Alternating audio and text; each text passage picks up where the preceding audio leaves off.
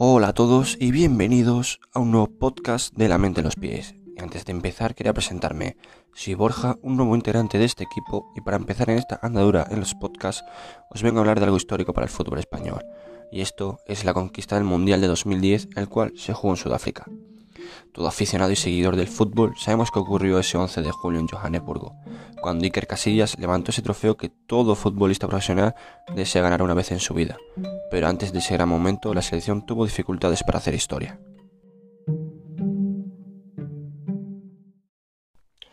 A priori, la fase grupos no parecía ser complicada para la Roja. Les tocó con Honduras, Chile y Suiza, selecciones a simple vista de un nivel un poco por debajo que España, hasta que llegó el momento de la verdad, primer partido contra Suiza. La selección española dominó el partido de principio a fin, pero las, ocasiones no llegaban, hasta que en el minuto 52 llegó el gol, el gol de Suiza. Tras varios rebotes y mala suerte, Gelson Fernández anotó el único gol del partido. Fue un jarro de agua fría tanto para los jugadores como para la afición. Tras esta derrota comenzaron a llegar las primeras críticas a los jugadores, como por ejemplo a Busquets, ya que era un novato y mucha gente no entendía esta decisión del míster, Del Bosque salió en su defensa a la rueda de prensa del día siguiente y explicó los motivos de su convocatoria y que tenía la confianza de todo el equipo. El siguiente encuentro fue contra Honduras, pero ya no había selecciones pequeñas, porque cualquiera te puede hacer daño. España salió al 110% y se notó, ya que se impuso a su rival 2-0 con doblete de David Villa, que sería una de las piedras fundamentales de la conquista de la primera estrella para España. Llegó el último partido de la fase de grupos, España versus Chile. Chile llevaba dos victorias, en cambio España solo una, al igual que Suiza. Es decir, para pasar a la fase final, España debía de ganar y que Suiza no ganara. España cumplió y se llevó la victoria 1-2 ante una gran Chile que jugó desde el minuto 38 con uno menos. Pero les puso las cosas difíciles. Anotaron para España David Villa y Andrés Iniesta, mientras que para Chile anotó Rodrigo Millar. Y por el otro lado, Suiza no consiguió la victoria. Por lo tanto, España consiguió su pase a la fase final como primera y Chile como segunda.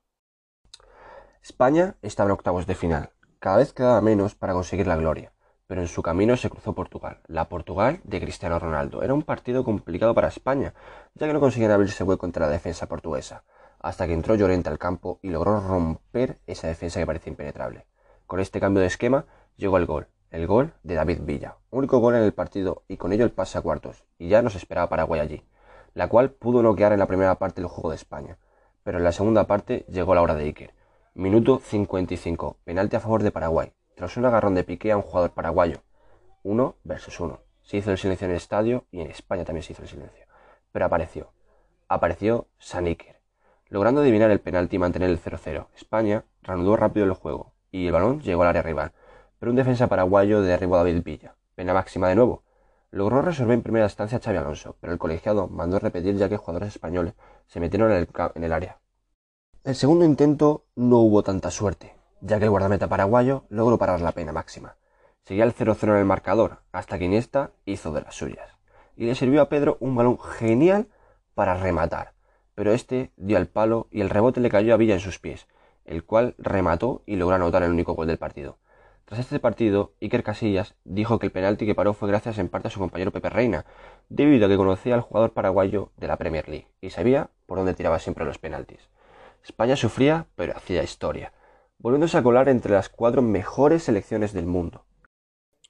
Y nos esperaba la todopoderosa Alemania en semifinales.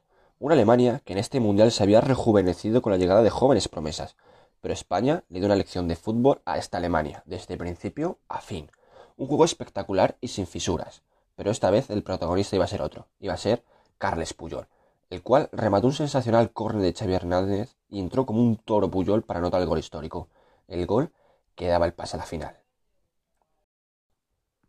Y llegó el día que todo aficionado español va a recordar siempre. Un 11 de julio de 2010 en Johannesburgo, Sudáfrica, final de la Copa del Mundo 2010. Holanda versus España.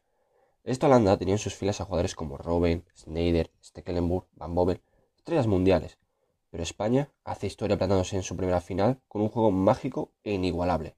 Fue un partido duro y bronco, ya que Holanda salía a romper ese juego a base de patadas duras y a destiempo, pero aún así no eran capaces de parar ese juego.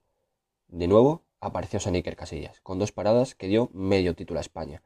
Una parada a Snyder con la punta del pie y otra un mano a mano a Robin. Se decidió todo en la prórroga, ya que a cuatro minutos del final, una gran jugada en colectivo logró llevar el balón del área española al área holandesa, y con un disparo cruzado de Iniesta logró anotar el gol que dio el Mundial a la selección española. El gol de la final. El gol del triunfo.